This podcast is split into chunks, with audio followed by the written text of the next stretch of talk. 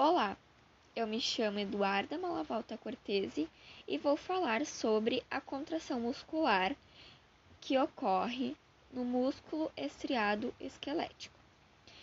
Para que ocorra a contração e o relaxamento desse músculo, é preciso de um impulso elétrico que vem do encéfalo.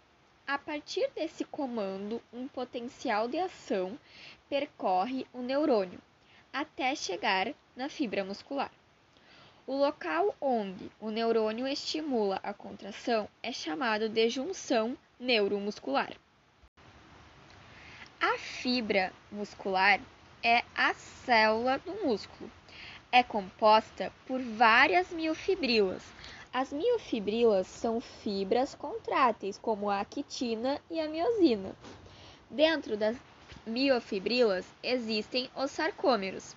Os sarcômeros são as estrias que estão presentes na musculatura estriada esquelética. Nós temos três membranas: o epimísio, que envolve o músculo, o perimísio, que envolve um feixe de fibras, e o endomísio, que envolve uma fibra muscular. Além disso, temos os túbulos T, que transmitem o potencial da ação para todas as fibras musculares, chegando nas mais internas. Temos também o rentículo sarcoplasmático, que armazena o cálcio. É como se fosse o rentículo endoplasmático. Temos também o sarcoplasma, que é o citoplasma, e o sarcolema, que é a membrana. São apenas nomes diferentes designados aqui no músculo estriado esquelético. O sarcômero é formado por um filamento grosso, que é a miosina, e um filamento fino, que é a actina. A actina é uma proteína globular e junto a ela temos a tropomiosina e a troponina, e ainda a tinina, que é em forma de mola e permite a contração. Após nós termos vistos, então, todas essas partes que compõem esse processo de contração muscular, vamos entrar então uh, no processo de contração muscular propriamente dito. Após o neurônio passar a informação para a fibra muscular, a acetilcolina é liberada, gerando potencial de ação, que se propaga por todas as miofibrilas graças aos túbulos T. Esse impulso nervoso se propaga pela membrana das miofibrilas musculares, o sarcolema, atingindo o rentículo sarcoplasmático. Esse rentículo sarcoplasmático vai liberar o cálcio que ele armazena para o sarcoplasma.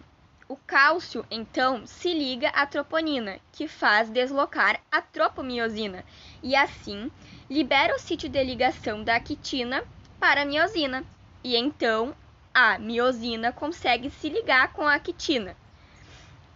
Com essa ligação, quebra um ATP.